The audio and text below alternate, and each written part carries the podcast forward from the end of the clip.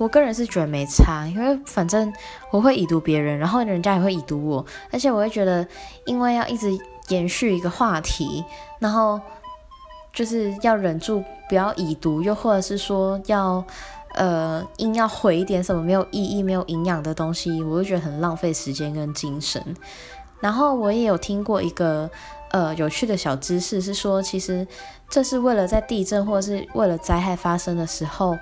你要确保对方是活着的，或者是说他有能力看到你的讯息，所以才会设计这个功能。所以出发点就是好的。那而且